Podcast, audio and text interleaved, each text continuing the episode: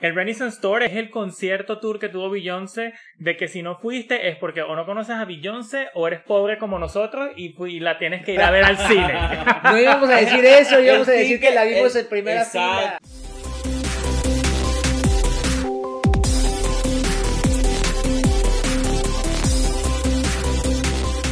En el capítulo de hoy vamos a estar hablando de lo que hicimos esta semana y como pueden ver en estos guantes, no vengo a matar gente y no ni, vengo hacer a... ningún, ni hacer ningún examen de, de algún ente, eh, digamos, raro. médico. Claro, ve- eh, lo estoy utilizando porque venimos de ver el concierto de Beyoncé del Renaissance Tour.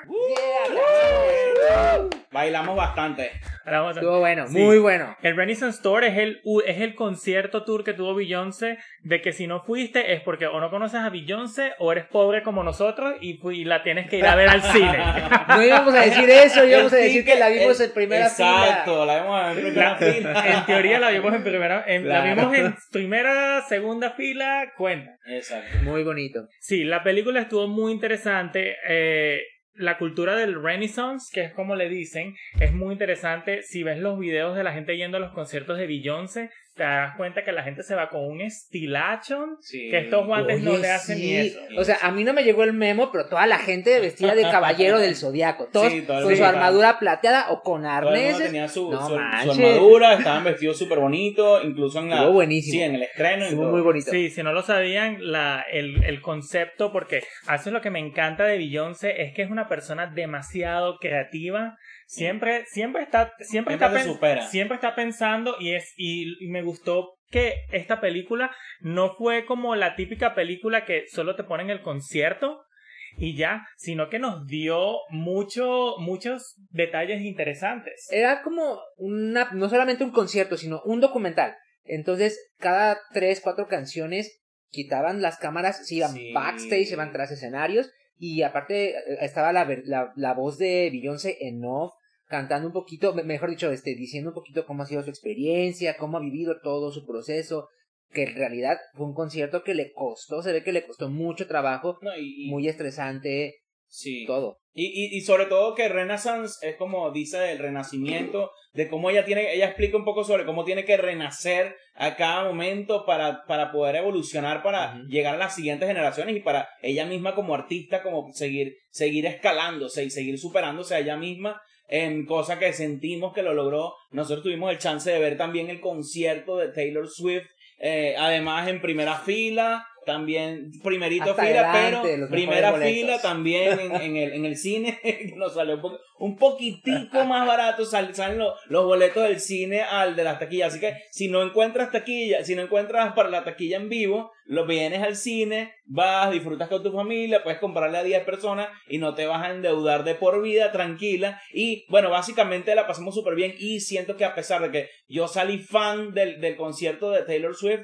fuimos a ver también las películas. Dos veces y de repente ahorita viendo este de Beyoncé teníamos una expectativa súper alta, incluso la superó la, la, la expectativa que teníamos y la pasamos súper bien en el concierto, quiero ir otra vez, creo que siento que bailé demasiado. demasiado No bailamos, activo. esta era más Estábamos documental, sentados. no había mucha, esta era más como que apreciar el arte, pero literalmente uno tenía, uno estaba moviendo lo, lo que tiene, lo que Dios nos dio aquí que tenemos, uh, Bueno, estaba moviéndole los asientos. Vaya que hemos tenido un año con un género de películas que no habíamos visto en un buen tiempo, que son las películas de conciertos. Sí, Eso es algo sí, interesante. sí hemos, sí sabemos que hay unas cuantas películas de conciertos por allí, pero jamás habíamos tenido tantas seguidas. tantas seguidas y dos extremadamente hacen muy buenas Muy en la taquilla y, Creo, sí. y- y literalmente películas como la de la nueva de Leonardo DiCaprio o la de Marvel, estas películas, estos conciertos, Están llevándose la taquilla. Sí. Y básicamente también lo que yo pienso es que, a pesar de que he estado pensando mucho, todos han hecho muchos conciertos nuevos, venimos de BTS que hacía muchos conciertos, iba mucho el fandom, pero yo creo que con esto, ahora subieron la barra en cuanto a películas de, digamos, artistas. Ahora yo creo que va a ser como una nueva barra donde ya lo hacían, pero ahora es una costumbre en el Ahora modo de vida que ahora como la gente con todo eso. este, digamos, este problema de ticket, de Ticketmaster y estos fees altos y además también los mismos artistas que saben que están cobrando bastante por esos tickets porque saben que la gente lo paga, la gente que no puede ir y que no lo paga, me imagino que también dicen, bueno, una manera de nosotros lucrarnos y de otra manera hacer que las otras personas eh, disfruten, vamos a, po- ponerlos en el cine, pagan su, su dinerito que no les cuesta ni yo creo que ni, ni, ni 20 veces lo que pagan mi concierto y la pasamos bien y todo el mundo sabe lo que pasó, no se queda en ningún secretismo y Yo bueno, creo, me bueno, parece ajá, bien, creo yo que al principio eh, como que tenía una idea un poquito contraria de, ay, ¿cómo vamos a ir a ver a Taylor en el cine? Como que Sí, no era algo que realmente me animara, Sí, era mi no primer concierto, no es lo no usual. es lo usual. Pero, o sea, Taylor lo, lo vimos dos veces y Sí. lo volvería a ver otra vez. Yo estoy sí. así de que quiero verla. Y con Beyoncé, lo que me pasó es que yo la verdad no tenía ninguna expectativa porque, o sea, yo tengo aquí a Taylor Sí, y yo decía, claro. bueno, o sea, de- desde mi punto de vista, yo creo que muchos lo están pensando, muchos lo pensaron, era como, ah, esta, esta Beyoncé ya le está copiando a Taylor. Sí. Y tenían la- el ejemplo de Taylor y ahora buscando referencias o algo con qué compararla. La verdad es que no puedes comparar los conciertos, los dos son buenísimos. No, y la- sí, la- me no parece, hay- me parece sí. que son dos artistas que tienen su propia identidad y saben exactamente lo que le quieren dar al público. O sea, como muchos podrían estarse preguntando, ¿vale la pena ir a ver el concierto de Beyoncé? Creo que ya lo poquito que hemos dicho responde Vale esa la pregunta. pena. Vayan, vayan ya Desde con toda su familia, vayan tres veces, váyanse preparados. Si quieren, pónganse algo así como medio, vean las referencias del, de cómo se, de cómo se, de plateado, futurístico. Y de verdad que es súper ex- excelente. Yo creo que el marketing en base a esto, creo que también la misma, eh, la misma Beyoncé y la misma Taylor han- le han mostrado al público que esto no es sobre lo que antes, lo que antes estamos hablando en los anteriores episodios, sobre esa rivalidad hacia la mujer. Ahora están mostrando esto de que somos amigas, yo voy a tu estreno para que tú vayas al mío. Eso a pesar de que, de que es algo muy genuino de su parte, también es para enviarle un mensaje al público que ahora no se trata mucho en la industria de yo pisarte sobre esto, que yo estoy peleada contigo por esto, no. Aquí están las mujeres ayudándose entre sí, no solo las mujeres, los artistas Los ayudándose artistas, entre sí, todos. como honestamente debió haber sido desde el principio. También me parece que eso de, bueno, eh, eh, eh, Taylor le ayudó con algunas cosas, entonces yo voy para acá. Creo que, creo que no sé si Beyoncé llevó a su hija al, al concierto de, de Taylor o algo por el estilo, pero en realidad ese, ese, ese, digamos, compañerismo, pero al mismo tiempo manda un mensaje muy importante, porque lo primero que hace nuestras cabezas es pensar como que Taylor Ay, se versus Beyoncé, peleando. ¿cuál fue mejor? ¿Quién va a tener más dinero? Que aún así vamos a seguir hablando de eso, van a seguir buscándolo y eso, porque eso es lo que vende, pero qué bonito es este mensaje nuevo de esa parte humana y bonita de una ch- muchacha como Taylor Swift y Beyoncé que se nota que incluso cuando, ahorita para que ustedes hablen un poquito más sobre cuando sacó a Megan Thee Stallion, eso fue bellísimo, sacó muchísimo. Hubieron muchas cosas también. interesantes del concierto que llamaron la atención. Muchos artistas invitados. Muchos artistas invitados, pero una cosa que diría que fue de lo que más destacó para mí es que siento que aprendí muchas cosas de producción de eventos, producción de un concierto, Sí. Porque literalmente veías, veías el producto final, pero veías los, el proceso, el proceso. el- la la experimentación, el proceso creativo.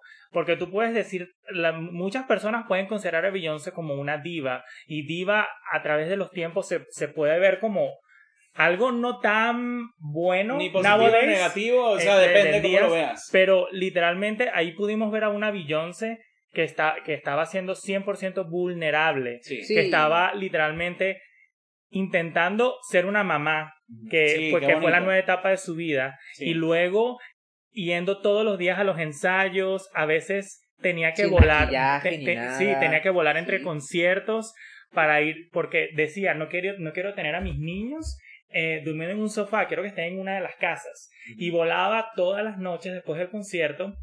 Y luego, imagínate haciendo eso, eh, con haciendo sesiones de test de sonido, a prueba de iluminación. Muy cool.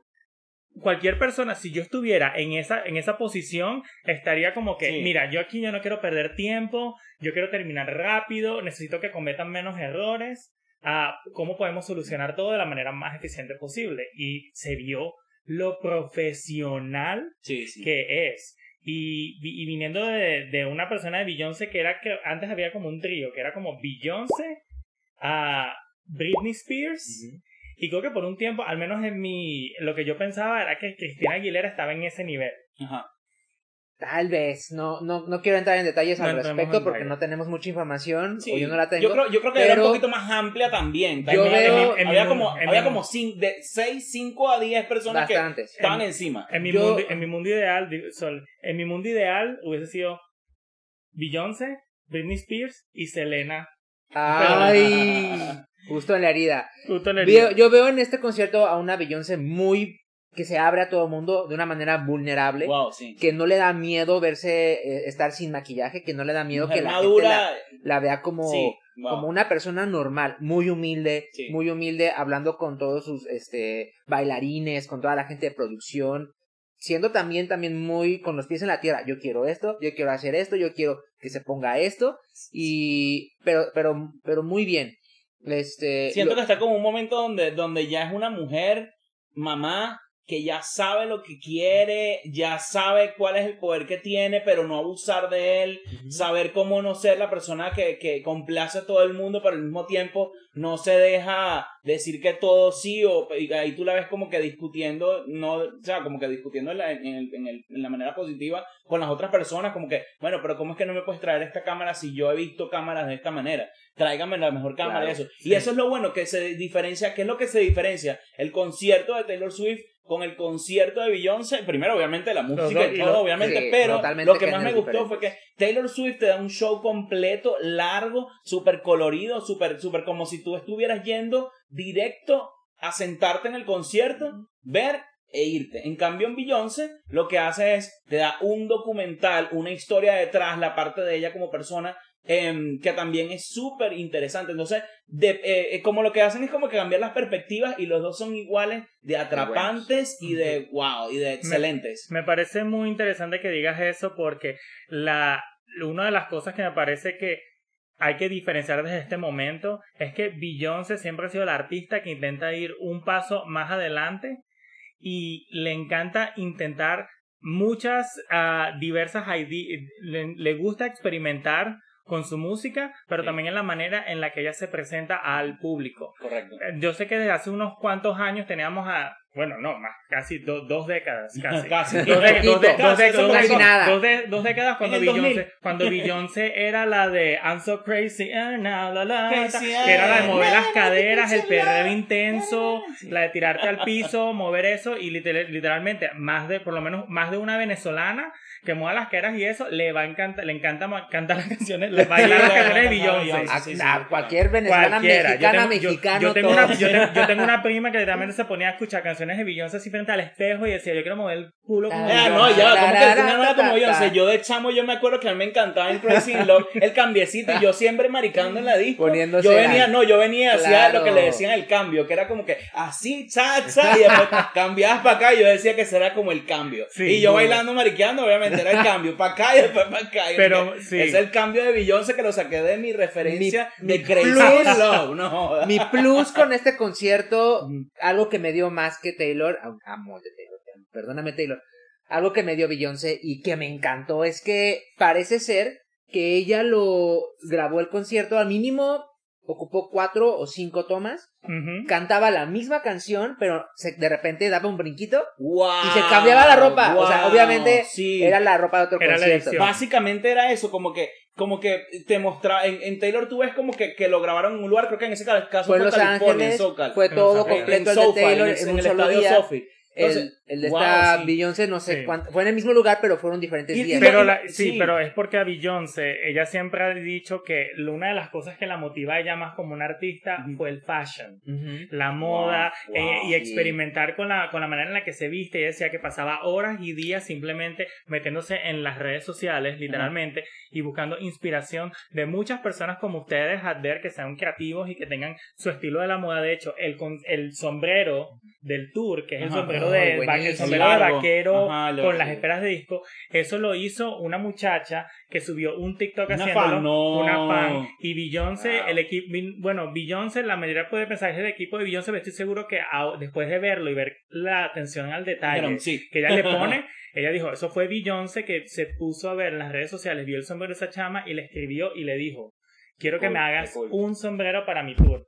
Wow. Y sí, Yo, a mí lo que me- a mí también lo que, lo que me llamó la atención full es que, o sea, cómo te adaptas el traje a diferentes momentos, cómo haces esa selección. Sí, porque- Bueno, ahí, ahí ves, ahí ves lo, lo largo Sí. que fue el grupo. Y no, solamente ella, sino todos lo- los bailarines, porque se avientan, se tiran, sí, eh, sí, hacen no. el, y no te el diste, drop. y no te diste cuenta que cuando hacían No los cambios, y- y cuando hacían los cambios de toma, literalmente todo pegaba. Todo pegaba, eso, lo cual, Sí. lo, locura. lo cual te demuestra que los ángulos de cámara, la, Sí. la, la precisión y los pasos de baile. Yo literalmente hago una coreografía una vez y luego la hago la segunda vez y primero me No quedo sin igual, aliento, segundo no me va a salir Sí. igual. Menos mal no somos Beyoncé. Esa gente, esa gente ensaya por horas y horas. Y yo creo que sí, exacto. Una de las cosas que a mí me gustó que estaba mencionando sobre Megan Thee Stallion es que eh, también hicieron showcase de, de Megan Thee Stallion, también hicieron, que mostraron Kendrick- a, Kendrick a Kendrick Lamar. Lamar, un, un hip hopero súper T.S. famoso. Madison, Donna Summer. T.S. Madison. eh, hubo un, un pequeño ah, un homenaje a Madonna. Ah, y un pequeño- no, a Britney. Sí, es que, literal- es que literalmente hubieron O sea, muchas Es referencias. como un homenaje al Hubieron pop. muchas Sí. referencias para ver. Ah, literalmente, ella dijo que el grupo de coristas que ella tiene, ella estaba muy interesada en que fuera el grupo perfecto porque quería recrear las energías de un grupo llamado En Vogue, que si, es, si, es- si te escuchan la música urbana y eso de los 80, 90, fuera un grupo muy bueno. Ella literalmente tenía a las muchachas allí también... ajá. Tenía una mujer embarazada. O sea, Sí.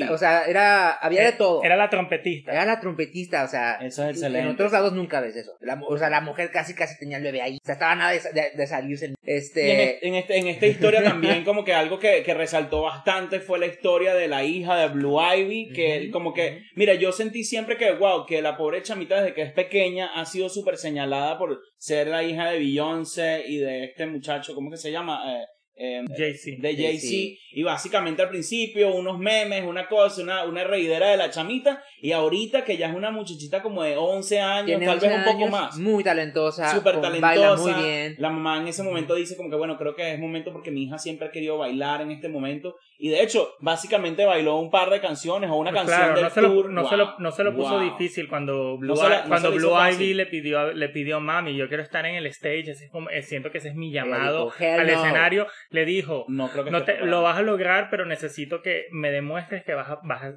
ponerle disciplina. Y me parece muy interesante que Beyoncé como mamá esté haciendo, eh, tenga ese tipo de relación con su hija, que no se lo pone fácil, lo- les inculcan la disciplina.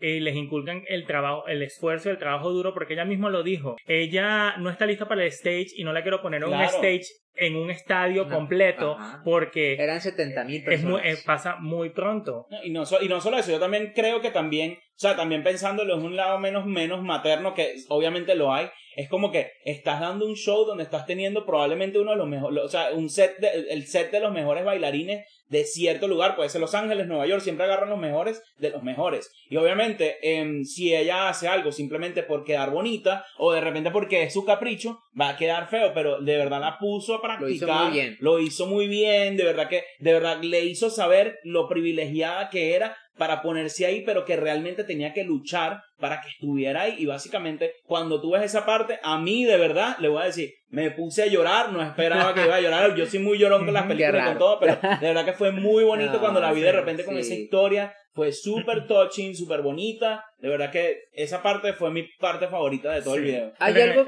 perdón, hay algo que sí, ya pasando a una parte no muy buena, eh, tristemente para mí, llegamos al cine y no había a la vista en Mm. ese momento nada que te dijera que ahí se va a presentar el concierto de Taylor Sí. de, de Beyoncé. Cuando fuimos a ver Taylor Swift, estaba un, un póster gigante. Llegamos a la sala de cine, la sala de cine prácticamente estaba vacía, estábamos nosotros tres Sí. y otras cuatro personas en el de Beyoncé. Cuando el de Taylor, las dos veces que fui, Sí, eso estaba llena la Sí. sala. A mí me es- parece, a mí me parece que eso es en parte más que todo Ah, o sea, no, no culpo directamente a nadie de la situación, pero estamos, es lo eh, volvemos al punto de que Beyoncé como artista tiene diferentes expectativas. Ella hace el arte porque quiere hacerlo y realmente no creo que su objetivo sea que la película sea un suceso, un suceso mundial. Obviamente a lo mejor su- alguien de su equipo le la, la intentaron convencer de que wow, sería bueno que lo hicieras y, Claro. y si ya lo tienes y "Ok". si ya lo tienes hecho, suéltalo. Pero Beyoncé fue una de las eh, de las que inició en el movimiento de la aplicación de Tidal, Ajá. que era una aplicación de que le estaba haciendo la competencia a iTunes, si se está familiarizado Oh, con, con términos Sí. de iTunes. Ah, Y ella literalmente cuando Sí. sacó su álbum, que no sé si es ah, el llamado Beyoncé, que lo llamó como el nombre de ella, el álbum al comienzo solo estuvo disponible en esa aplicación. Llámalo un movimiento de marketing o llámalo intuición de ella, pero estamos claros que ella siempre está intentando hacer no lo que todo el mundo está haciendo. Sí, y, y, si, y si no había dinero para marketing, porque me imagino que se habían quedado sin dinero para marketing porque los efectos especiales, la maquinaria, Guau. porque tenemos, tiene- tenemos que hablar de la, de la Sí. utilería en el set. Literalmente tenía, tenía robots, brazos de robots mecánicos Que estaban- que, abanicando. que Que te sostenían hacían los abanicos. Parecían esos mismos robots que te hacen el, que eso que uno ve en los videos Sí. que te hacen el shake en el, en el Que te en pegan el- en la no, cara y te No, matan. y que de lo que te hacen los cócteles en, en lugares así súper chéveres que uno Ajá, dice que, wow, el robot que hace el cóctel y vale, a mí me parecía pa- muchísimo. Salió el caballo plateado gigante. Ah, sí. Sí, salió el, caballo, el y plateado gigante. se sube en el caballo y de repente empieza a volar con el caballo. Ay, sí, y dices Que que Que- sí, que te tengo que decir que ahorita está muy de moda porque la verdad me hubiera sorprendido El más si no, hubiera- si no- me hubiera sorprendido un poquito más si no hubiéramos visto ya a Pink a hacer Pink eso. volando. En Pero, vivo. claro, pero igualito le doy. Ella lo Está hizo con bonito. mucha gracia. Ella no es como Pink, que. Pink es una acróbata que nos esa mujer está dando Ah, bueno, vueltas como una, como una ninja. yo creo, yo creo que también algo que, para decirte un poco sobre la teoría que yo tengo sobre por qué tal vez Beyoncé no llenó. Porque yo siento que ahorita con Taylor empezó a hacerse una cultura de ir al cine. Ya existían, ojo, pero digo, se empezó a hacer una cultura de ir a ver grandes conciertos. eh, ahí no pasó casi ni dos meses. De, o casi, yo creo que no más de dos meses. Pero Desde- lo vimos que- más o menos un 15 de octubre. 15 de octubre, noviembre, sí, no, un, un mes y medio básicamente. Entonces, básicamente yo creo que el público, siento yo que de alguna manera no está preparado o acostumbrado a ir por lo menos una vez al mes. Uno puede ir a ver por lo menos un concierto una vez al año, pero ahorita eh, estamos, estamos hablando no solo de una persona, estamos hablando del público masivo, todo el mundo. Que de repente todo el mundo fue mucha noticia a Taylor, pero luego como que ya yo había escuchado el, que bueno, ahora voy a sacar mi concierto también en el cine. Era como que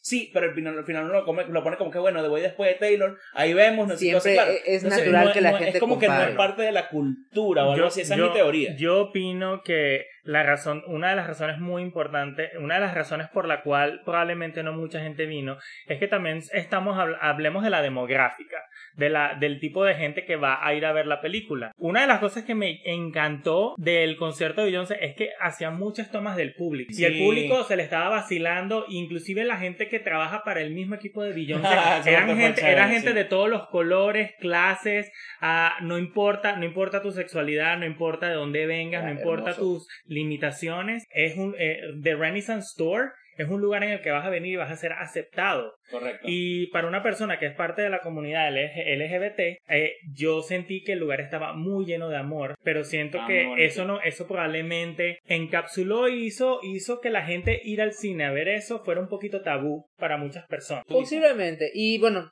tengo una pregunta. Es, yo siento que a lo mejor también estos conciertos salieron por la huelga de actores. O sea, no hay películas que mostrar. Vamos a poner lo que tenemos. Tal vez, ¿Crees que sabe, ahora que se acabó sí. ya la huelga, crees que ya no tengamos nuevos conciertos al respecto? ¿Que todo vuelva a la normalidad?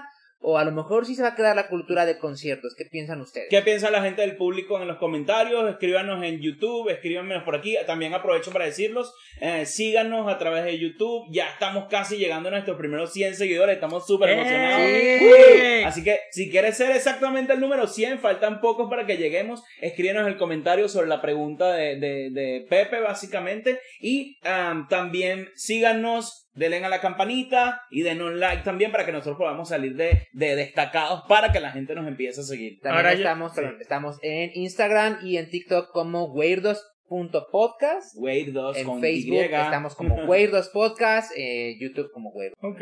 Yo tengo una pregunta para ustedes. ¿Cuál, es, ¿Cuál crees que es tu canción favorita de Beyoncé? Ay, yo, una de mis favoritas y que no está- salió en el concierto. I'm a single ladies. I'm a single ladies. No salió. Ah, no sí, single yo creo ladies. ya- yo creo que te está dando un break aquí. Una de las cosas que, bueno, me gusta también básicamente, bueno, me gusta Crazy in Love, yo soy un poco más, pero de la nueva era yo creo que como que el de wow, me gustó, creo que me El de gusta la mitad del CD, de- así, Yo- sí, demasiado. O sea, si vas a escuchar la nueva música de Beyoncé, una cosa que tienes que tomar en cuenta es que Beyoncé, ella te, no te vende una canción en específico. Sí. Que por cierto, mi canción favorita es Halo. Halo. Ah, claro. claro, tampoco la cantó. sí, No la, no, la, ca- cantó. no la cantó, pero sin embargo, en el remix metió muchas, metió muchos, metió muchos beats de canciones de ella. Que yo decía, ah, está a punto de cantar. Ah, está a punto de cantar alguna canción específica. No la termina cantando. No. Es, como cuando, No, es- es- es como cuando te puse el beat de Toxic. Y yo, Y que ella va a cantar yo pensé iba a Toxic. cantar Toxic, wow, Claro. sí. No Pero cantó. sí cantó Vogue. Y yendo a la parte Cantó de Vogue, Pero no cantó, buena- Cantó, no cantó Vogue de Madonna, cantó su versión. cantó su versión pero, pero también, también hizo una referencia como que hizo un mix. Yo siento que hizo un mix, como que eh, mencionó un poquito de la parte de Madonna y luego le hizo un mix con Y aparte su canción. dice algo así, I love you, reina, algo así. Y aquí, y aquí vamos, no, aquí vamos al siguiente, al, al siguiente tema también, que es cuando estaban hablando de lo de Vogue, es sobre la representación del LGBT+. Em, honestamente, de verdad que qué bonita la representación de Vogue, de la cultura de la, de, ¿cómo es que se llama? Se el, llama el ballroom. El ballroom, eh, que básicamente es baile, le llaman, a- o sea, al- al- no tiene una traducción, pero como baile, baile de salón, que era donde básicamente las personas, ah, sí, las personas se... de- Donde se tiran al piso y así. se lanzaban que- al piso, hacían tipo, Y a través de la danza, lo que hacían era expresarse, pero de una manera que en ese momento, no, me imagino que no se atrevían a hacerlo en lugares abiertos, entonces era como una cultura donde empezaban a salir, básicamente, no- bueno, no tiene, obviamente no tiene nada que ver con la sexualidad, pero básicamente podían ser totalmente libres, Libres. de expresar Sí, cómo sí. eran realmente sin Sí. ser señalados de la gente de afuera, entonces un poco sobre la representación LGBTQI. Y si no sabes nada del, del movimiento del ballroom, un pequeño pedacito de historia para que sepas, el movimiento del ballroom literalmente es como la, la definición de la Cámara de los Secretos en Harry Potter, que era, Ah. eran literalmente grupos de familias de, diver- de,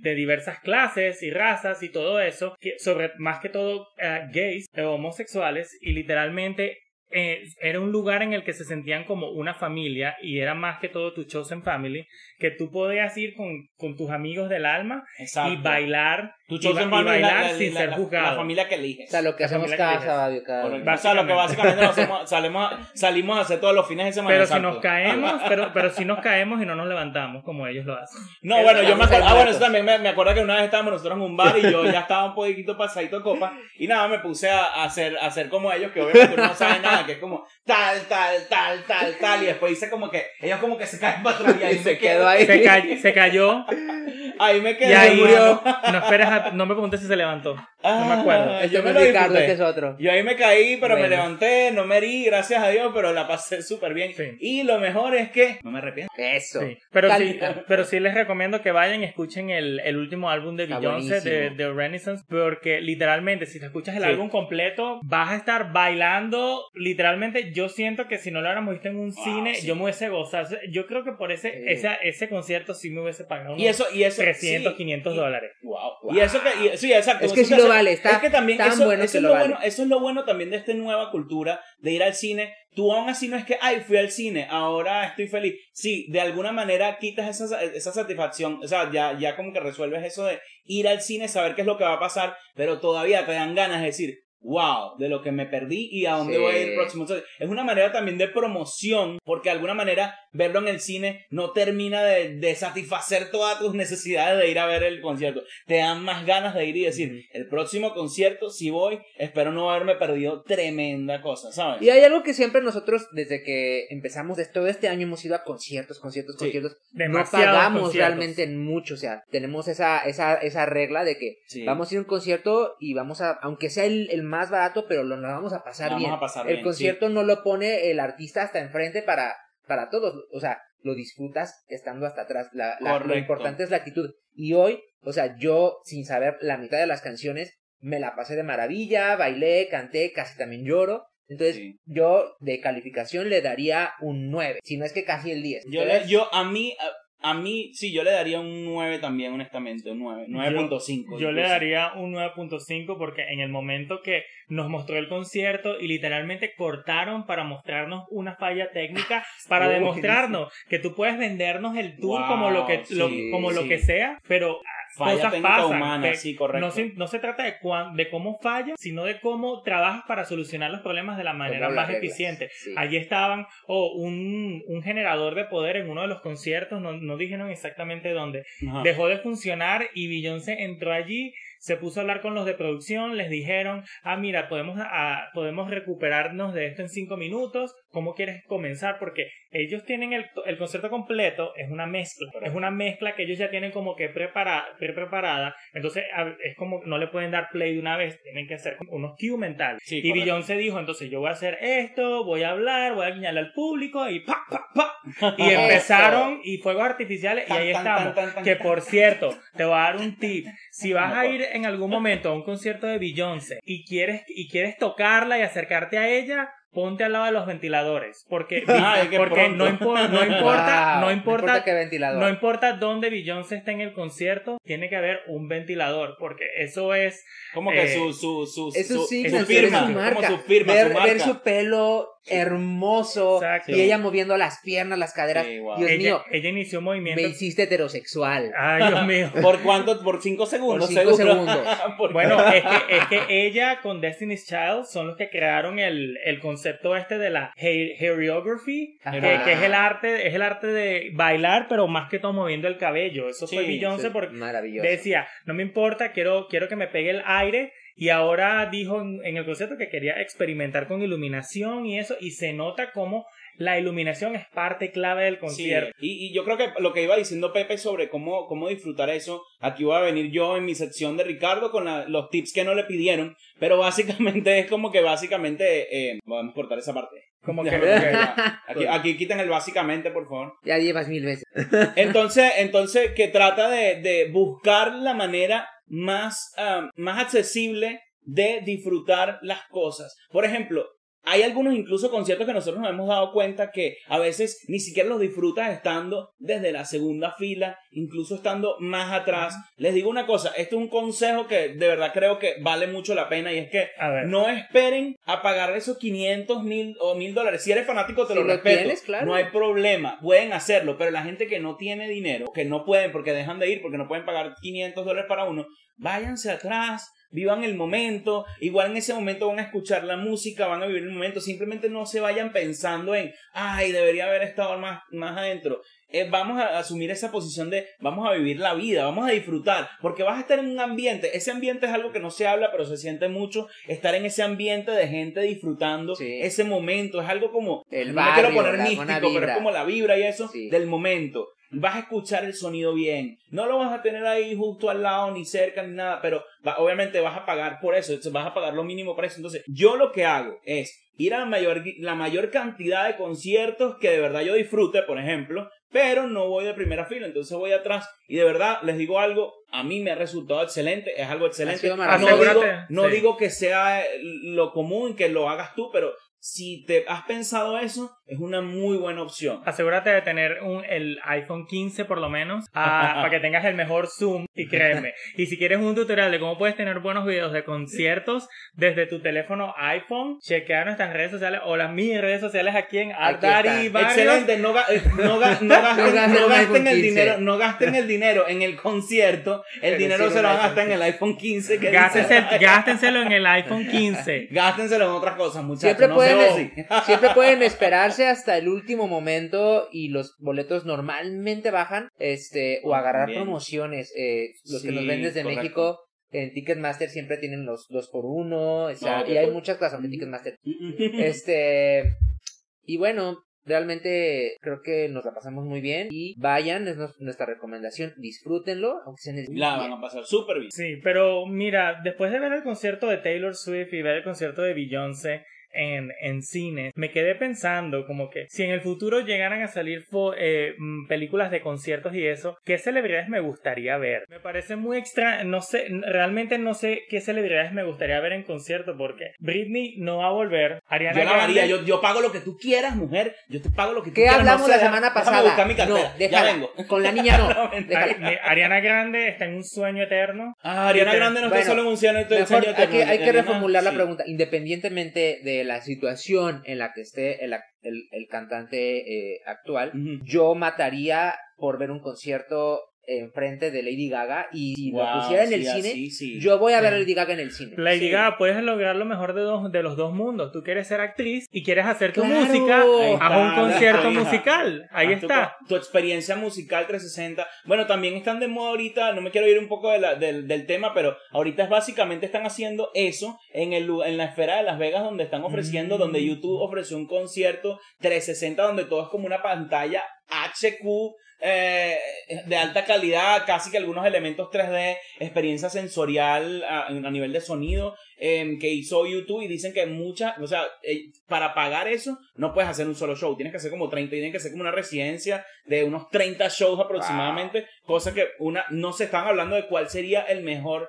próximo, están hablando o de Taylor Swift o están hablando de, del muchacho de, de, de One Direction. Ah, no, no es Zayn, no es Harry Styles. Harry Styles. Harry Styles y básicamente están hablando de eso que obviamente, imagínense, yo digo, yo digo honestamente no es por estar como de un lado parcializado, pero si está, si Taylor hizo eso y puede de repente en vez de irse al mundo, o sea, después de hacer su tour mundial, yo a mí a mí me, me, me, yo pudiera pensar que probablemente ya podría incluso hacer una extensión de su gira o una segunda gira como bueno no no de hecho ella ya extendió eh, va a tener nuevas fechas para 2024 básicamente sería buenísimo que ella sea la propuesta de, estar ahí y que luego básicamente se presente ahí. A mí me encantaría yo fuera. Yo iría a Las Vegas nada más a verla ahí presentarse porque dicen que la experiencia sensorial es otro y eso es como la manera de de agarrar también el cine con la música, ¿sabes? A, mí me parecería extraño como que estar en una habitación con aire acondicionado y luego que me coloquen en, en la esfera como que estoy en el desierto. Sí, eso lo hicieron. Siento, que, mi asociación visual con mis, con mis sentidos, mis otros sentidos, tendrán algún problema allí. Bueno, es que Las Vegas, Las Vegas ya saben, hay que hacerlo, Las luces son también drogas visuales y Las Vegas saben muy bien cómo hacerlo para que todo el tiempo pienses que es de día. Y a nosotros no nos falta una, y a nosotros no nos falta una razón para ir a Las Vegas. Exactamente. un día grabaremos desde Las Vegas. Live en Las Vegas. Live en Las Vegas. Live en Las Vegas, Weirdos. Pero bueno, eh, cerramos conciertos y tenemos que hablar de un tema también que... No, no, no quiero hablar, no quiero, no quiero, hablar al respecto. ¿Por qué me hacen hablar de los temas que más me duele? Para los que no han visto, hicimos nuestro, la, nuestra reacción al episodio 19 de Jujutsu Kaisen. Lo pueden ver en el canal de YouTube, si quieren vayan, ver gritando, si lo quieren ver la versión bájenle, bájenle un poquito el volumen, bájenle un poquito el volumen porque probablemente algunos de mis gritos y lágrimas puedan Hay una versión cortita en los shows por si no quieren ver los veintitantos minutos, pero en verdad que el capítulo yo lo fascinó, o sea, me fascinó, la mitad me fascinó, una mitad sigo sintiendo que es mucha paja. Eh, yo no, he visto, yo no he visto el, este, yo no he leído el manga. Y muchos amigos me han recomendado que es que leer el manga, obviamente. Claro. Pero desde mi punto de vista, yo no sé qué pasó con Novara. Yo espero que yo sobreviva. Tampoco no sé nada, muchachos. Pero pues le pasó, o sea, lo que le pasa a la gente cuando Majito te toca. Majito es como ese ex que te pudre. Una vez que te tocas ya valiste más. O como el Rey Midas, pero en vez de convertirte en oro, te convierte en, bueno, en mierda. Porque ¿Sabes, qué, ¿Sabes qué le pasó a Novara? Eso te lo va a decir tú en la, en las cajas de los comentarios. Sin hacer spoilers. Sin hacernos spoilers. ¿Tú crees que Novara sigue viva o está muerta? Por favor, la gente que ya sabe qué va a pasar, no le hagan esa maldad. La gente en los comentarios, ya les dije. No sean malos, no ponen si, ya, si ya saben y leyeron el manga, no sean malos con la gente. Quedó. o sea, Igual los queremos. Algunos, algunos comentarios que eran muy graciosos se los voy a dar a ustedes. Estuvo bonito. Pero sí, en el último episodio de Jujutsu Kaisen perdimos a otro personaje especial que con los que crecimos literal, literalmente en la primera temporada nos presentaron un cast que que eran literalmente Yuji, Megumi, Novara, Goyo, Nanami. Que ya, en esa, son las ya en esa serie quedan como dos personas, así que ya, literalmente sellaron a Goyo, mataron a Nanami. Y no sabemos qué pasó con Novara, Y pero Novara lo más seguro es que Novara está así, Novara está así y Megumi está en cama en la ambulancia. Ay, ¿verdad? Que Literalmente, literalmente así mismo nos quitaron el cast O de sea, encima. papi, chao el cast, quédate tú ahí. Quedó solito Yuji, este por niño. favor, no sabemos qué va a dar de la vida de Ah. Yuji Y a mí- porque este hombre, imagínate que se le quitan todo en la vida. Además, no viene de haber matado tres personajes, sino que viene de haber matado Una ciudad miles completa. de Una personas, ciudad- una ciudad toda completa, la ciudad de como si Shibuya. Caracas o, Nuestras o el bendiciones DF a los de Shibuya lo que nos hubieran, ven. hubieran, lo hubieran, sí, lo hubieran, lo hubieran destruido Sí. completamente. Parte, así que, parte de este horrible. capítulo, o sea, cuando pone 5 minutos de la trama principal y 15 minutos de toda la vida de Novara, porque literal fue eso, la vida de Novara, Correcto. más o menos 15 minutos, pues como que sí sientes como que algo está pasando, te están extendiendo los episodios de manera... Sí, Yo no te voy a decir, no, que vaina, no. esto no es nuevo, esto es demasiado Obvio no. anime. Esta No. vaina siempre lo hacen en un anime. Y, de, y aquí amo a la gente que, que nos apoya con los animes. Yo amo a este que es el más otaku de todos, pero el anime, desde los tiempos de Dragon Ball, a usted le echan ese cuento, usted no le van a echar el cuento tan rápido. Muy poco, muy pocos animes o mangas te echan el cuento rapidito porque ese es el gancho. Te van, y además es la manera como trae, japonesa de contar las cosas. La manera, no sé si oriental o de Japón. Pero creo que no, se es había visto tanto en Jujutsu sí, Kaisen, siempre- no lo había visto No, no, tanto. no, no pero siempre, visto mucho. siempre está eso desde Dragon Ball que, o, o en Captain Tsubasa, No, que en- Sí, sí, 10 sí, episodios pero, para hacer pero algo. estamos viendo que Jujutsu Kaisen no había pasado. De los Sí, capítulos bueno. se nos iban rapidísimo. Este capítulo sí Bueno, se sí, muy largo. Sí, o sea, a mí me parece que un anime que sí lo hace bastante para los fanáticos de Demon Slayer, Kimetsu no Yaiba, Ujú. Con es Tanjiro, era muy común que y sabíamos que Tanjiro había ganado cuando veías la historia, la historia del demonio. Porque usualmente Sí, no, bueno. no, import- no importaba el enemigo, cuando empezabas a ver la historia del demonio, tú sabías ya que hasta ahí Era llegaron. como ya peló, ya peló el muchacho. Pero yo pienso que en el caso de Jujutsu Kaisen era un poco necesario porque, vamos a estar claros, la trama de Jujutsu Kaisen no es para nada sencilla, porque literalmente tenían un objetivo sencillo, pero hasta ahorita ha pasado todo menos lo que ellos tenían que hacer. Al comienzo decían, tienes que buscarme 20 dedos, te matamos y listo. Y eso- Ape- y, en apenas, y apenas comenzó la cosa, empezaron, empezaron ya con los demonios elementales, ya el pasado de Goyo, los planes, la gente, eh, Mechamaru, eh, traicionando a la asociación, los juegos de otoño, los juegos de otoño que nos que nos interrumpieron. que nos interrumpieron, nos dieron un festival Iban deportivo. a estar buenos y de eso repente. está cool, eso estuvo cool, pero fue como que, ok. Antes de continuar, me vuelves a meter tu y yo te doy un trancazo. Liter- lit- sí, literalmente nos dieron la precuela en la película, que es la historia de alguien completamente diferente, y luego nos dieron el pasado de Goyo, Ay, que literalmente eso fue un arco completo. Ojos. Goyo, mi personaje favorito, por favor, yo no sé qué van a hacer con, contigo, pero por favor, Ay. amigo, no me toquen a Goyo, déjenlo en su jaula de cristal y no, le, no me lo vayan a matar, no le vayan a hacer nada. Hasta- y tampoco me estén spoileando los comentarios. A estas alturas se va, a estas alturas se va a quedar ahí, porque no, no va a haber nadie No, que lo no, pueda sacar. es- No, se y, si la- y se va a huelga y digo, si cancelan la serie, ya nunca va. Bueno, una de las cosas que a mí me sorprendió Ay, qué, qué intenso. más, honestamente, yo ya sabiendo lo que iba a pasar en el episodio, una de las cosas que más me sorprendió fue que tuvimos un episodio. Sí, exacto. Porque Uh, ya, ya- habemos episodios. por- bueno, claro, porque se- ya se estaba rumoreando que la serie iba posiblemente a cancelarse debido a la situación Y todavía con los estamos, animadores. todavía estamos en, una, y en ahora, algo como ahora raro. sí o sea, salió un poquito más tarde de lo normal porque la semana pasada había salido a las 10, 11 de la mañana. Esta vez salió creo que como a las 2, 3 de la tarde. Estábamos diciendo, ¿a qué hora va a salir?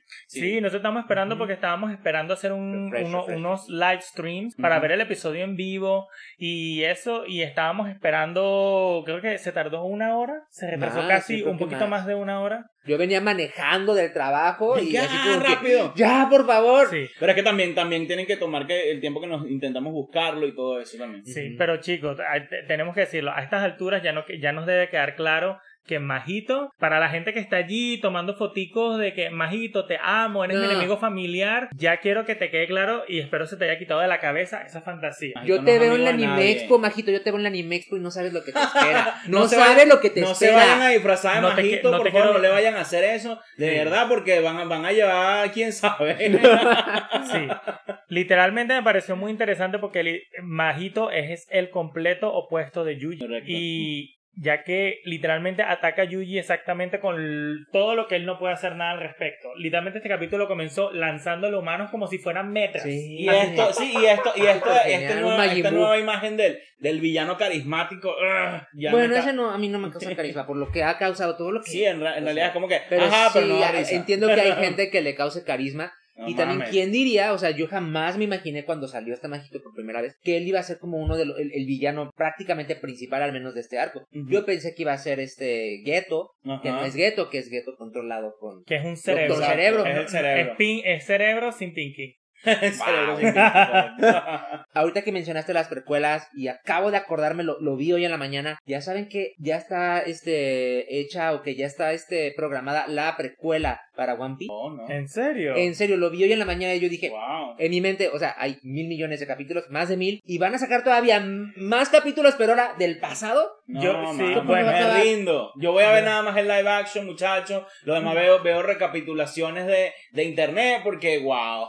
Yo, yo Bueno. tengo demasiada ansiedad para aguantarme mil episodios, pero me encanta One Piece. Yo no, ¿verdad lo, yo sí? no lo descarto, yo no descarto el hecho de que me de que yo termine de ponerme al día. No, yo creo que porque tú sí lo haces. Sí, Sí, he- sí, sí he, he escuchado por muchas muchas fuentes que sí vale la pena llegar al final de Vale One la pena, Piece. ya vea, cuando tú sabes, tú sabes que algo valió la pena cuando de repente tú vas a la, a, la parada de Macy's de, de la, del Día de Acción de Oh, Gracias sí, y ves a Pikachu, Luffy. ves a, creo que nada más a Pikachu, a Goku. Y, Y ahora ahora Luffy. a Luffy. Luffy es, les duele a quien le duela. Eh, ni Naruto estuvo ahí. Yo amo Naruto, soy fanático de Naruto, amo Naruto, pero no pusieron, yo no me acuerdo que habían puesto en el Macy's a Naruto. Pusieron a Luffy, no sé si es parte de, de- de globalizar todo esto, toda esta idea de Netflix y de anime, pero wow, tú sabes que ya hay un- una cosa grande cuando tú ves que un personaje está junto a Pikachu y junto a... O sea, Sí, fue el- Wow. el, parade fue un evento muy interesante. Un amigo mío estaba allí y nos ma- y me envió fotografías y todo. Saludos a Saludos, Kevin. Kevin. Saludos, Hello, Kevin. Kevin. Hi, Kevin. Ay, Kevin. Sí, Kobe. y estuvo muy interesante de,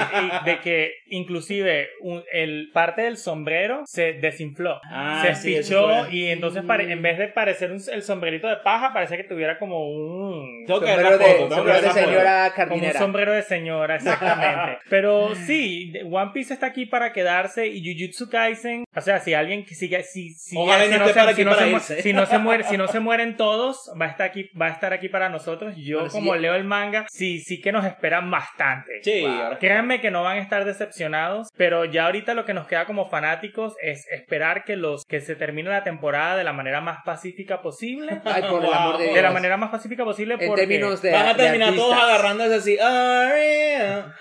No, que No, no, claro, no sé cómo tanto artistas como, como personajes. es que, Sí. es que necesitan, necesitan terminar la temporada, porque Ojalá. si no, no creo que la, la gente que esté pagando por el proyecto quieran, no creo que continúe después de eso. Y yo, Ah, de hecho, y yo de pana soy muy fanático. Miren qué bonito, miren la, miren la camisa que me puse para el episodio. Eso. Eso. Pare- casi parece que no lo planeaste. Ay, así de repente, no, no, no, pero yo sabía, Bueno. me puse porque yo sé que vamos a hablar de aquí de Jujutsu y me encantó esta camisa, la compré en clearance, yo feliz. Eso. Sí, a mí, yo, mi, mi predicción como una persona que lee el manga, para mí, Novara no está muerta. En mi reacción lo dije muchas veces, su habilidad es extremadamente útil para muchas cosas en la sí, serie. y su habilidad también es como, como que ella, bueno, todos son hechiceros, pero el de ella se comunica bastante así como que tiene una, Con tiene unos pinches ahí los me- medio gurú, esa, Los esa- y los brujas, clavos. hierba mala no muere, hermano. así Los que clavos quién de Cristo. sabe, Con los clavos de Cristo. Los a clavos de resucitar, Cristo, va a resucitar, quién sabe, vamos a ver. Eh, y además, Majito, eh, o sea, lo dijeron en el capítulo, él mismo lo dijo. La no la tocó más de tres segundos, entonces posiblemente no sea un daño Hay permanente, teorías. pero posiblemente sí le haga un daño al espíritu, un daño psicológico, algo que En al internet hay teorías, eh, ya hemos visto varios videos hablar de la teoría de que tal vez está muerta, que tal vez no está muerta. ¿Cuál es tu decisión? ¿Tú crees que Novara está muerta o está viva? ¿Pero por qué? No, lo, no, Nada. dinos nada más porque que en los piensas. comentarios. Si sabes, no digas nada. Sí, aprovecha y síguenos, ah, exacto, si sabes el anime. También, sí, eh, aprovecha de seguirnos en nuestras redes, en YouTube, seguirnos, compartir con tus amigos que le guste el anime, que le guste Shakira, que le guste, que le guste Beyoncé, que le guste Taylor, em, para que ya va- vayan, van a ver que si de repente no les gusta Shakira, le gusta Taylor, le gusta Beyoncé, y, pero si le gusta Jujutsu, vienen a esta parte del video. Y si no le gusta el otro, vienen al otro y en, en- saben luego tienen aquí. cosas en común y empiezan a descubrir cosas nuevas, que básicamente es lo que queremos en este Aquí podcast. que la hablamos de gente- todo, Que la, gente, que la gente Sí. descubra nuevas cosas, pero también hablar de cosas que nos gustan. Y hablamos de, no, no importa que así sea la cosa más rara del planeta, hablando Exacto. de cosas raras. ¿Sabes qué más hicimos esta semana? ¿Quieres contarnos? Wow. Esta semana fue muy cultural, nos quisimos ver Muy de cool. inventadas, literalmente. Porque yo siempre hemos sido inventadas. Pero inventadas, inventadas de las que se creen que culturales. Exacto. me son- fui a ver a Andrea Bocelli. Cha, me fui cha. a ver a Andrea Bocelli. Estuvo muy bonito, o sea, obviamente aprovechamos las unidades de Caro. Es eso, Realmente- y es eso más o menos, que a nosotros nos gusta estar en todos lados y por eso creo que también es una de las razones por las que decimos hacer un, eh, un podcast, porque estamos en todos lados, muchachos, ustedes no lo creen, invítennos, con tal que podamos salir del Ah, país, oh, no del país, que no- invítenos, invítenos. Que nos sigan en las redes sociales. Síganos en las redes. Síganos aquí en las redes Estamos sociales. Muchachos, el lugar que nos inviten o lugar que esté en boga o que nos guste, lugar al que vamos a ir, estar. vamos a ver esta película, vamos a ver este concierto, vamos a ir a este lugar porque nos gusta y se lo vamos a mostrar a ustedes. Por eso que tienen que seguirnos porque nos encanta hacer demasiadas vainas. No sé cómo nos da tiempo para toda esta vaina, pero buscamos. Pregúntale a mi No, cartera. sí. Y diga, y mira, y si tienes algún evento, Estamos. avísanos que yo vamos, mira, los 15 años de tu hermana, eh, el bautizo, mientras haya comida, y vamos, ahí, pues, yo voy. Exacto, estamos Y invitados. mira, ya el. Andrea Bocelli, que fue como la, la, el- la Beyoncé cultural. Por ti, También cantó muchas volaré. canciones de él, pero también de otros artistas de Pavarotti. Ok. Y llevó a muchos artistas nuevos que también obviamente cantan ópera, Ujú. soprano, soprano. eh, y llevó a su nieta, eh, Wow. que ella también canta muy bonito. Y Pero una, una pregunta, ¿canta así o no, canta no, no, canta como. Es una niña, es una niña. Ah, ok, Una canta, bebé. ok, ok. ¿Cómo quieres que una niña cante así? La- la- las niñas están en Eh, pleno desarrollo de la voz, así que tienen una voz que realmente no va a ser parecida a la que tienen cuando Pues, sean adultas. pero- Prácticamente están haciendo la promoción de una película que va a salir en Navidad, Ajá. donde sale él, sale este nieta y sale también este entonces Interesante. eh, era como que muchas canciones también navideñas estuvo Ok. bonito este obviamente no a todos son fan de la ópera y, de ese tipo de música estuvo bastante bastante Excelente. Creo, creo interesante. que también, también Andrea Bocelli tiene una conexión muy grande con el público latino y español. De verdad que no, mucha gente puede pensar, no todos, porque sé que muchísima gente sabe esto, pero Andrea Bocelli habla básicamente, obviamente me imagino yo que es italiano, pero habla en español. Habla muy ¿no? bien, perfecto Habla español, español, no, y sus canciones son en español. inglés, sí. Ese, ese- ese- ese- ese señor mínimo debe ser trilingüe. Y de verdad que siempre yo me, y a mí me encantaba de pequeño cantarla de Por ti volaré. ¿Volaré? ¿Lloraré? Volaré. Volaré. No, sí se Espera, Ya, ya no- sí la cantaba muy bien Pero Y- no, buenísima. Y, y la de la música, esa también era buena. Vivo por Ah, ella. sí. Ella era la música, ¿no? Ok. Sí, sí. ¿Qué te puedo decir? también aparte de todo nos más que nos vimos inventados fuimos al circo Circo del Sol o Cirque du Soleil es como, básicamente ya se ha vuelto en, en una franquicia donde básicamente es... ah, Córtame ese básicamente, please, Enelio, que dije Todos los básicamente, dos veces, todo- casi todos los que veas, por favor, gracias. Lo- el único básico que se queda en Esta básica. bueno Bueno, el Circo du Soleil o el Circo del Sol, que es una franquicia, em, ya, porque básicamente hay demasiados Circo du Soleil y trata de, siempre tienen una historia muy circense, eh, muy creativa, donde hay muchísimos tipos de performers, malabaristas, escalan, utilizan la bicicleta, hacen muchísimos tipos de performance o de, o de,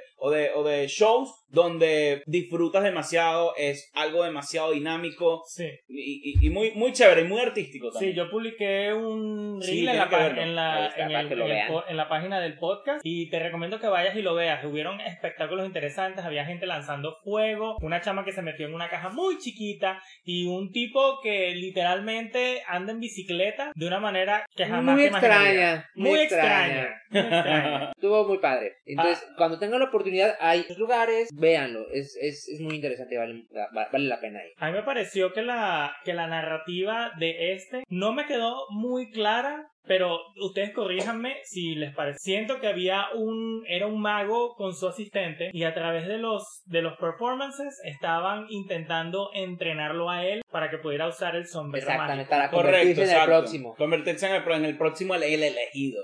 Se vol- de aprendiz se volvió el hechicero mayor. El maestro. El mago, muy bien. De, de Padawan a Jedi.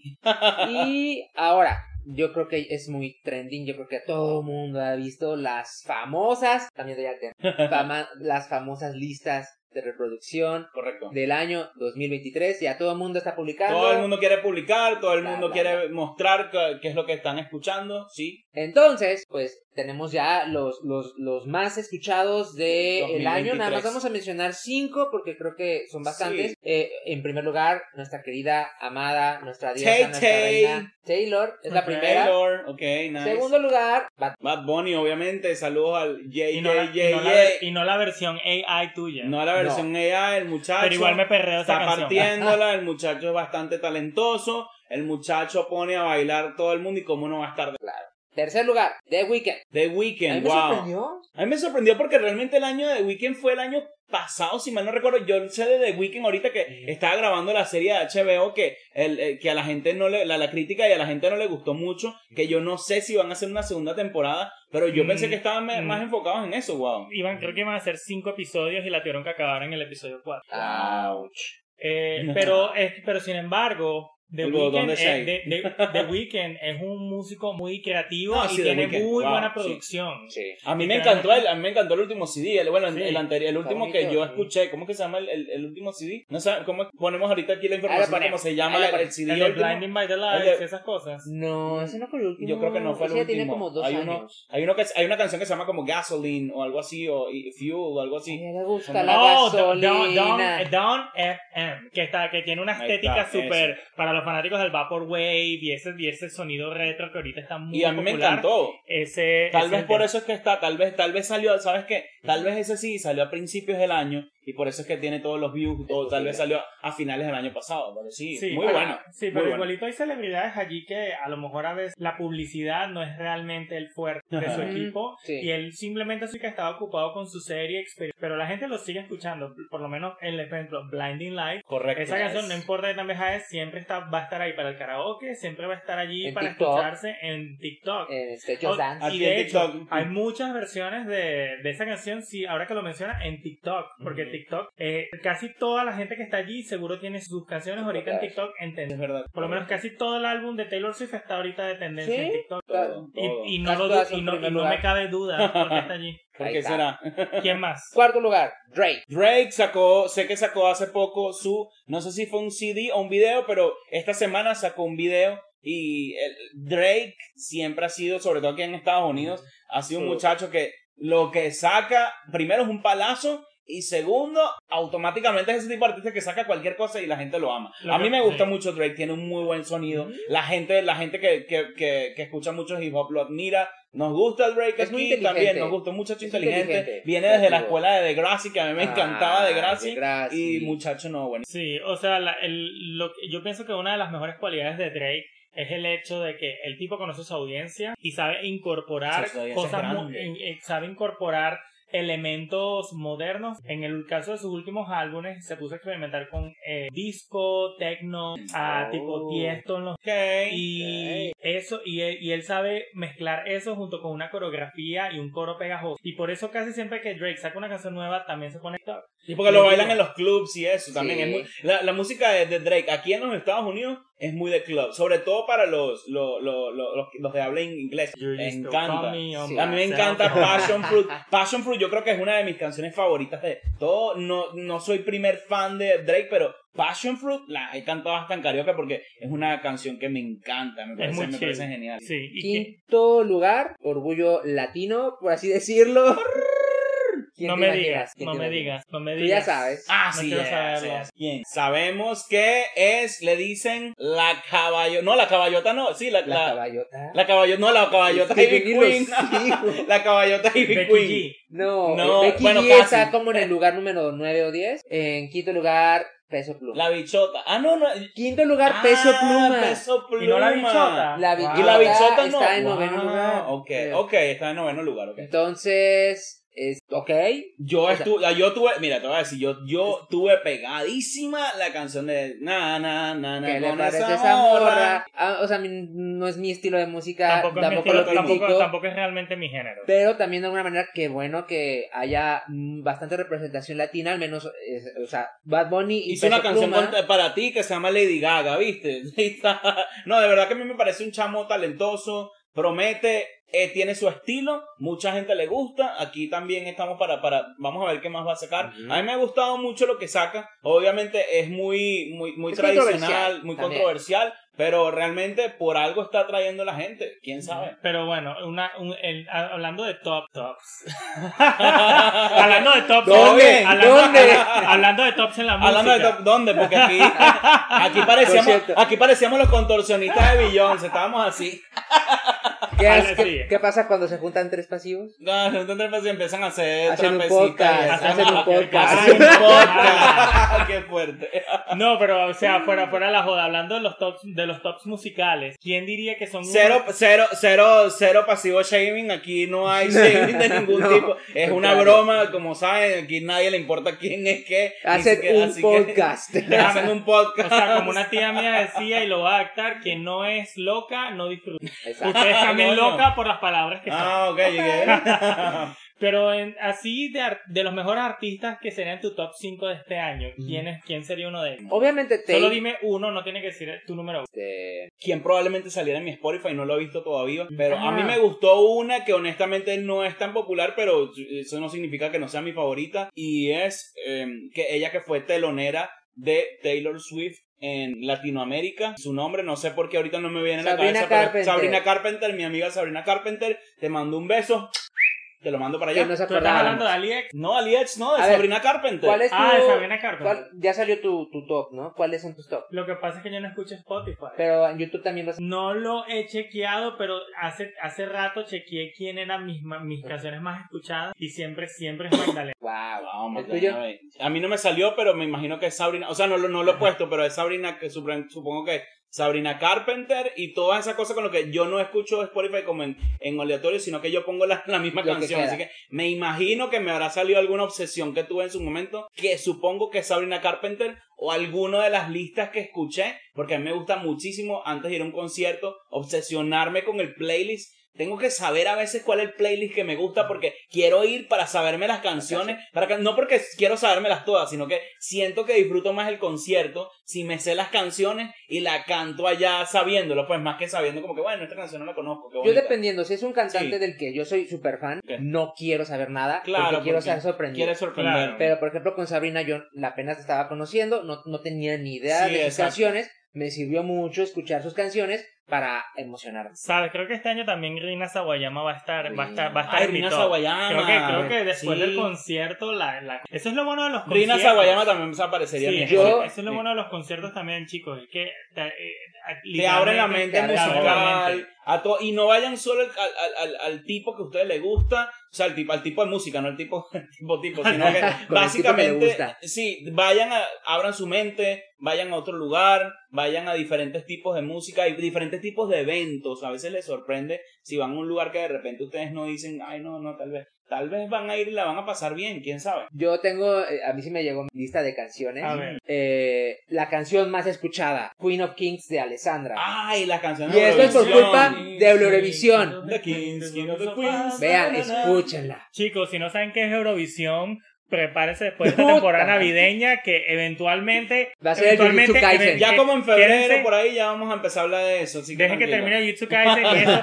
Se vienen cosas interesantes, pero Se solamente voy a decir Eurovisión. Y tengo un No voy a decir problema. más nada. Tengo un gran problema porque mi mamá, saludos mami, tiene mi cuenta de Apple. Ok. Ay, Dios mío. O sea, está mezclado. Está súper mezclado. Mezclado. De repente en el número del 5 para arriba, Pedro José Infante. José, Pedro Infante, este, uh, cantantes Juan que yo- Gabriel. ¿Quién es este? No, ni Juan Gabriel. Juan Gabriel yo siquiera. todavía lo Más escucho. San Gabriel tú. Y yo Ah, Dios mío. Armando Manzanero, este... O sea, sea, digo, o sea, ya está. Y lo malo cuando estoy escuchando, ya voy manejando y no me estaba sale. Fernández, el, el, eh, ¿Alejandro Fernández? ajá. No, no. El, el papá. No, con no, el papá. no, no, no, no. Ahí luego les pongo la lista. Ahí la, escuchamos, la escuchamos mientras, no sé, Muy mientras, gracioso. Nos Claro. reímos un ratico. Sí, sí, a lo mejor sí podemos hacer como un playlist de nuestras canciones favoritas, lo ponemos a lo mejor en la Sí. descripción si ustedes quieren y escuchar un ¿Qué poquito de lo que salió? escuchamos. ¿Qué salió en tu Spotify, en tu, en tu, en tu lista de Spotify? O Coméntanos aquí YouTube. abajo y dónde tienes que seguirnos para poner tus comentarios.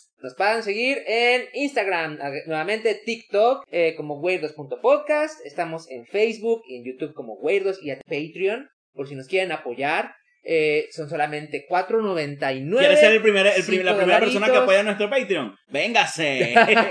Y ahí estamos subiendo eh, los capítulos un poquito anticipados para Sí. que los vean un poquito antes, los contenidos inéditos, los cortes, ahí también nos van a poder ver. Y vamos a empezar a subir también mercancía, merch También. para que también la puedan este, ver y si un quieren poquito, comprarla, un, adelante. un poquito de Weirdos Podcast Swag para utilizar allí.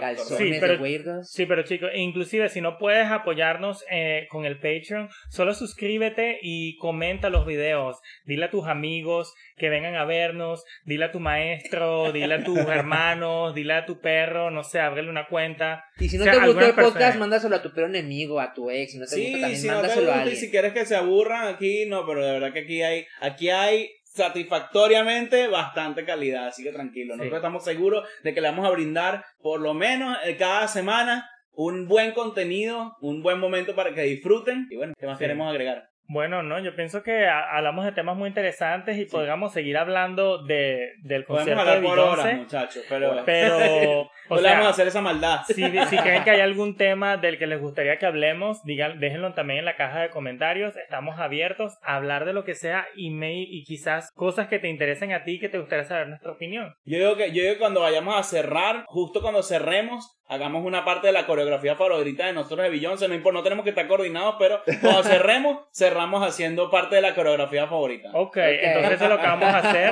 Entonces vamos a despedirnos. Ah, fue un excelente, Episodio hoy. Gracias, Windows Podcast. Gracias. Y con esto vamos a despedirnos. Vamos, Uno, dos, tres.